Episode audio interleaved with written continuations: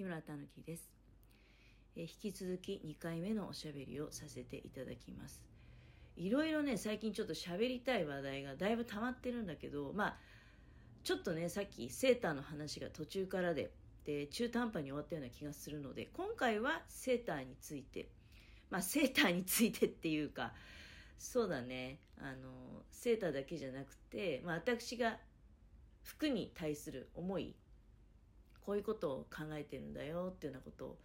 がお伝えできればいいかなっていうふうに思うんですけれども、えちなみにさっきねちょっとアクリルの、まあ、悪口みたいな形になりました。で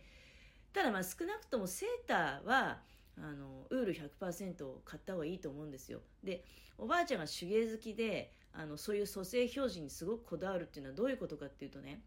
手作りする人っていうのはあの材料がもう多分なんですけど全てを決定づけちゃうんですよ。でおばあちゃんの場合はね編み物する人ででとにかくおばあちゃんから引き継いだものっていうのはまあそういう編み針とかもいっぱいあるんだけどで一部毛糸もあるんだけどもうそれこそあの防虫剤とか入れて大事大事にねおばあちゃんが保管してた毛糸とかもねみんなウール100%でもアクリル100%っていうのもたまにあったんだけどまあそれはなんか意図があるんだと思うんですけどね。基本はウール100%でで私これ過去配信とかでも登場してきてると思うんだけど手袋ねおばあちゃんが編んでておばあちゃんが自分でつけてた。だからもう何年ものか分かんないんだけど少なくとももう40年30年は優に立っている手袋を私がき継いで身につけてるのね。で、それ職場でね、あの、すっごい素敵な手袋だねって、だどうってことないですよ。どうってことない手袋なんだけど、毛糸がね、あの特徴があって、ですっごい素敵な手袋だねって。で、私も穴が開いたりもしてるから、当然自分で補修をしてるんですね。あの、雰囲気を損なわないように補修をしていて、で、なんかその補修も味があってすごい素敵だねっていうことを言われて、で、おばあちゃんのそういう話するとね、あ、本当に、素敵だねっていうふうに言われるわけ。でそれはあのどうしてそんなことが可能かっていうとやっぱりまあ身につけててすごく意味がある。多分ウール100%だからっていうのもあるしでウール100%だからあの大事にこれどこどっからどこまでどういう話してたのかあれだけど大事にするっていうのもあるわけよね。まだアクリルのメリットの話ってしてなかったでしたっけ？アクリルのいいところ、えー、これはね、まず、柔らかい。うん。で、風合いが、えー、非常にウールに近い。で、えー、シワとかになりにくい。この辺はまあ、ウール、あの、セーターの関係じゃなくて T シャツとかね、そういったものに、えー、織り込んだ場合の話だと思うんだけれども。であとは虫食いがない、うん、そして、えー、毛玉はできやすいんだけどそこはちょっとデメリットなんだろうね。いい部分で言うんであれば、えー、薬品にも強いしそれから虫食いも起こらないしであとは縮まない型崩れしない。これは多分だけどそのニットを扱うアパレル的にはねアパレル業界的にはやっぱお客さんから言われることでニットでね縮んじゃったじゃないのよっていうのが一番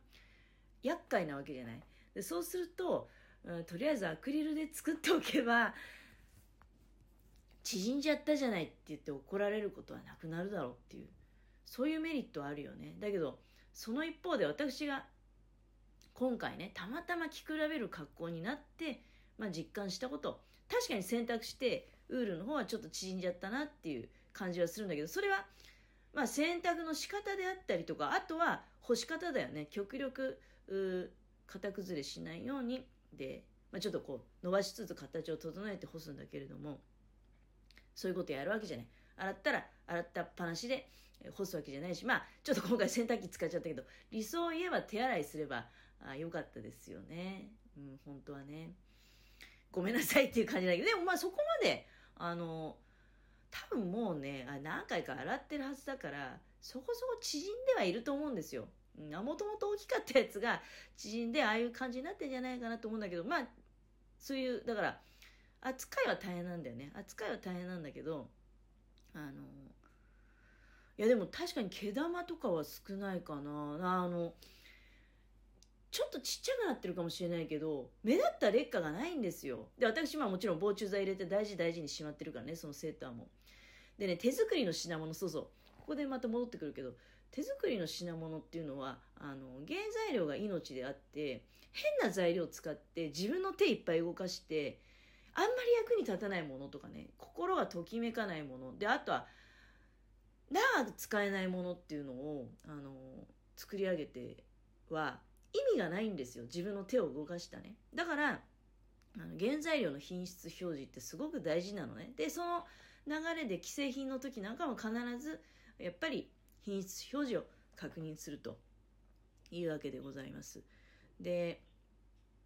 そうだね。やっぱり、まあ、既製品とかでもまあ今回の結論から言うとあの、まあ、T シャツとか同じニット系でもさ T シャツとかそういうのもまあほらセーターじゃなくてあるわけじゃない。ああいうものだとうん多少ねあのアクリルとか入ってた方が綿100よりはねどうしても綿100だとさだそれこそ伸び縮み型崩れがあったりとか、うん、やっぱり T シャツでそういう現象起こるの嫌だよね。あとはアクリルはどうなんだろうね。うん多少風通しとかにも影響あんのかな？なんかね夏場とかにポリエステルの入ってる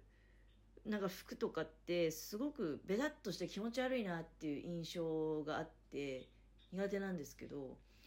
アクリルとかどうなんだろうね。まあちょっとだからこっから私変わっていくと思うんですよ。その最近何着か今まではさ夏パンツとかカバンとか帽子だけだったのを、うん、でねでも帽子一つ取ってもやっぱりその選んだ素材によっていろいろ事情が変わっちゃうんですよ。かぶり心地とかね。でやっぱりね手を動かしてで材料ももちろんハサミ入れちゃうわけだしでその材料には他の適性があったかもしれないってことを考えると本当にねなんか上達する一方で何ていうのそのまあもうどんどんどんどんだから手は動かすわけよ。作りたいって思いがあってどんどん作るんだけどその一方でねやっぱり何ていうのかなその見かけ上じゃない失敗作っていうのも結構あるわけですよ。かぶってみたら妙に熱いとか重いとかね。で結局実現なんていうの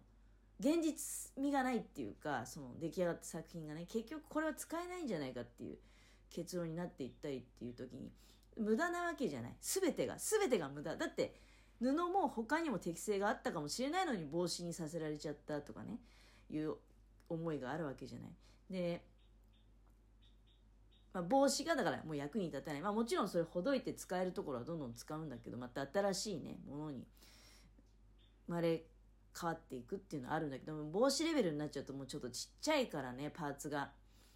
その後に生まれ変われるって言ったら何に生まれ変われるのかなっていうのはいろいろ考えちゃうけれども。ちょっと話がだいぶ脱線しちゃうんだけど。何しろねあの蘇生ってすごく大事なんですね。でちなみに